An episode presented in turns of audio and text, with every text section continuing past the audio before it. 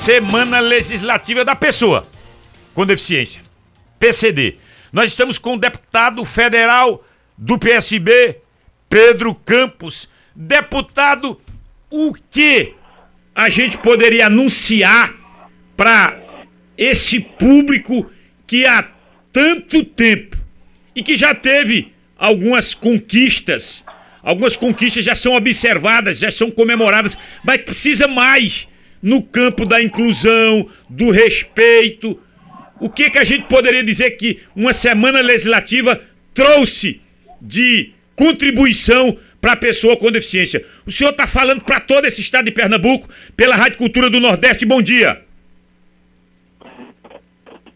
É, é, é, deputado, um minutinho. Acho que o seu som, não sei onde o senhor está nesse instante, que nós estamos partindo com, com essa ligação. Ah, o áudio não está chegando legal. O senhor me escuta bem?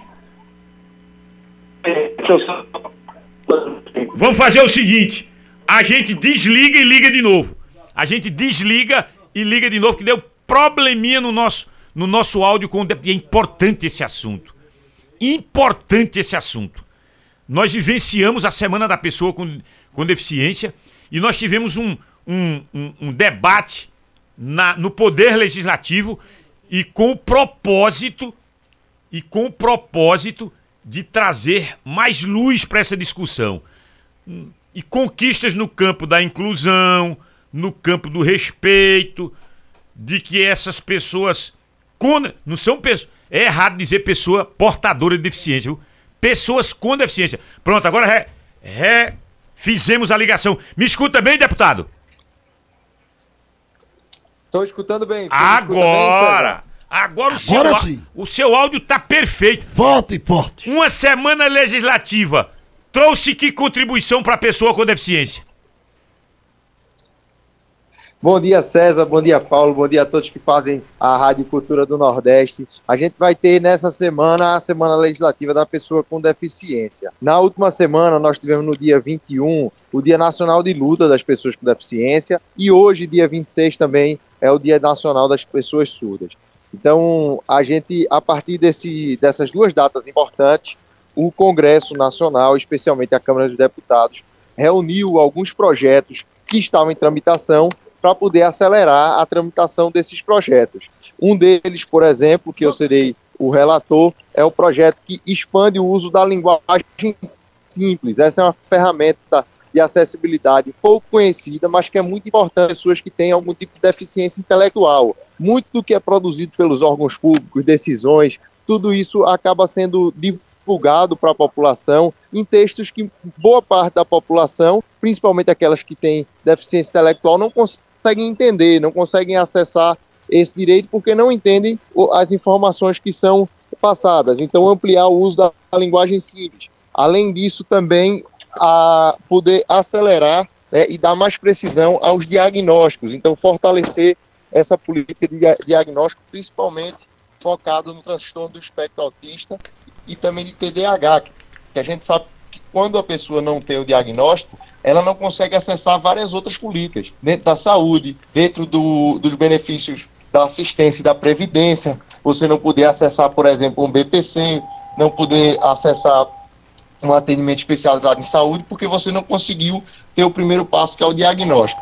E outro ponto importante também que vai ser discutido é a questão de gratuidade no acesso à cultura, esporte e lazer, também para pessoas com síndrome de Down. Todo, tudo isso vai ser levado para o plenário para ser votado e a gente espera que tenha a sensibilidade dos pares, dos colegas, para que a gente possa efetivar esses direitos.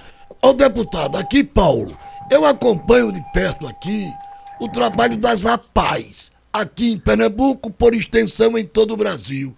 Eu lhes pergunto, por que o governo federal não destina uma atenção maior, estilo, por exemplo, verbas oriundos do orçamento para socorrer essas rapazes, hein, deputado? Paulo, essa pergunta é muito importante. Dentre os projetos que vão ser votados, existe um projeto que desde a Semana da Educação nós queríamos votar, que era o projeto da educação inclusiva. A gente entende que a APAI é uma ferramenta importante, mas que deve ser é, incentivada e estimulada como uma complementação à educação regular. Então, esse é o modelo de, de educação que a gente acredita. Hoje nós teremos uma audiência pública é, em relação a esse projeto de lei e a partir dessa visão da APA enquanto uma complementação da educação regular, um fortalecimento né, da formação dessas pessoas com deficiência, também a complementação, já que a APA muitas vezes também é, avança na questão da qualificação profissional, do acompanhamento profissional. Para lhe dizer um, um, uma questão, é, Paula, a APAI aqui do Distrito Federal, ela é uma grande referência, ela já é, avançou nesse modelo. Hoje eu tenho uma pessoa que trabalha no meu gabinete, que é o Eric, que é acompanhado diretamente pela APAI, ele é uma pessoa que tem é, síndrome de Down, que avançou inclusive na formação, hoje ele tem uma formação superior e tem todo o acompanhamento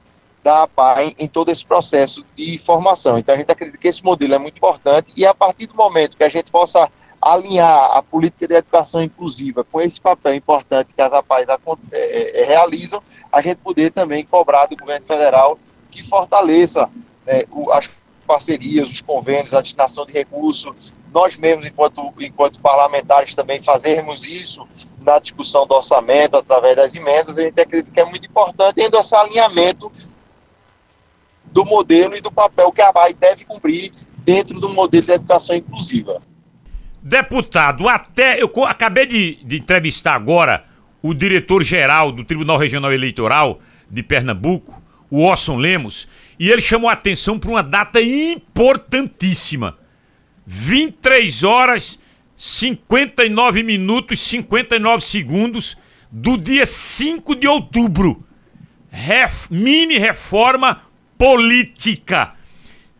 Tudo que for aprovado até esse horário, essa data, nós teremos como prevalência para as eleições municipais do ano que vem. E está nas mãos dos senhores congressistas essa mini reforma eleitoral. O que é que tem de concreto, de acordado para passar no Congresso até agora sobre essa mini reforma? César, a mini reforma passou na Câmara dos Deputados após uma ampla discussão. É, eu fiz questão de dizer que o texto da lei ordinária, que tratava principalmente de mudanças na lei dos partidos, lei, lei, lei eleitoral e no Código Eleitoral, eu concordava com 90% do, do texto, os 10% que eu discordava, a gente teve a oportunidade de votar os destaques para poder debater ponto a ponto dentro do plenário, e alguns nós fomos vitoriosos, em outros nós fomos voto vencido, mas respeitamos a, a posição maioritária da Câmara. O texto que fala das questões da inelegibilidade que está no projeto de lei complementar, eu me posicionei contra, votei contra, mas também foi um texto que passou com a maioria do, dos votos da Câmara dos Deputados, e agora esse texto está no Senado. A expectativa é que o Senado vote essa matéria, apesar do Senado ter hoje é, digamos assim, parado no Senado o novo Código Eleitoral, que é uma legislação que é muito mais ampla, inclusive, do que essa mini reforma é, eleitoral, mas a expectativa é que o Senado vote a mini reforma eleitoral nesses próximos 10 dias, e se não tiver é, grandes alterações, esse texto vai diretamente para a sanção do presidente. Tendo algumas alterações, a gente vai discutir novamente na Câmara do, dos Deputados. Agora, é, um, é uma questão que é muito respeitada, essa questão da independência das casas. Então, o Senado tem a, a prerrogativa de agora ele poder tocar isso na velocidade que ele deseja. Nós esperamos que ele faça isso ainda antes desse prazo do dia 5, para que possam valer essas alterações já para a próxima eleição. Está garantido o mínimo aí de 20% dos recursos. Está garantido esse percentual, 20% dos recursos para as candidaturas negras e, e não se tinha, não se estabelecia esse percentual, é, no mínimo 20%. É, poderia ser uma evolução, uma conquista, mas aí, por outro lado, seria um, um retrocesso, o fim das candidaturas coletivas, o senhor compreende que nós é, regredimos ou nós evoluímos nessa passagem pela Câmara, que agora está no Senado, dessa mini-reforma? Nessa questão das candidaturas coletivas, eu acredito que a Câmara regrediu. É, isso era uma questão que estava no texto, é, estava de acordo com as últimas resoluções do Tribunal Superior Eleitoral. A gente ia consolidar em lei o que o Tribunal Superior Eleitoral já entendia, que é a possibilidade das candidaturas coletivas, mas entendendo que o mandato ele fica vinculado a uma pessoa, né, aquela pessoa que é, é, digamos assim, a líder daquela candidatura coletiva, que eu acredito que é algo é, é natural, que já aconteceu. O Pernambuco viu, por exemplo, na Assembleia Legislativa o mandato das juntas, é, vê hoje na Câmara do Recife um mandato coletivo também e sabe que, que, que funciona dentro desse, desses termos. E, infelizmente, o PL apresentou um, um destaque no plenário para suprimir essa possibilidade de candidatura coletiva e isso foi suprimido, inclusive foi colocado num texto que veda as candidaturas coletivas. Então a gente acha que em relação a isso é, é se regrediu. Em relação a essa questão é, é, dos recursos voltados para a candidatura de, de, pessoas negras, a gente tem um, uma legislação que hoje já garante que o mesmo percentual que se tenha de candidaturas negras seja um percentual destinado para essas candidaturas. Por que, que, por que, que é feito dessa forma e é diferente, por exemplo, de como é feito com as mulheres? Com as mulheres a gente sabe que tem que ter pelo menos 30% de mulheres e 30% dos recursos tem que ir para as candidaturas femininas porque essa questão do percentual de negros e negras na população é uma questão que varia muito de acordo com a posição geográfica dentro do Brasil. Nós temos a, a Bahia, por exemplo, e Salvador, que é a cidade mais negra fora da, da África, e a gente tem no sul do país muitas vezes cidades onde existe uma minoria de pessoas, é, de pessoas negros e negras. Então, o que é que a legislação trouxe em relação a isso? Se 50% dos candidatos de uma chapa são negros e negras, então 50% dos recursos tem que ser destinado para negros e negras. Então é, é, é essa visão é, que se tem, que é uma visão que você consegue olhar para essa é, diversidade que existe dentro do país em termos de, de distribuição é, racial. Deputado Pedro eu, eu quero lhe agradecer pela Boa entrevista. Semana, deputado. Uma semana produtiva pra gente. Saúde! Eu que agradeço, uma semana muito produtiva. Um grande abraço para todas e todos que nos ouviram.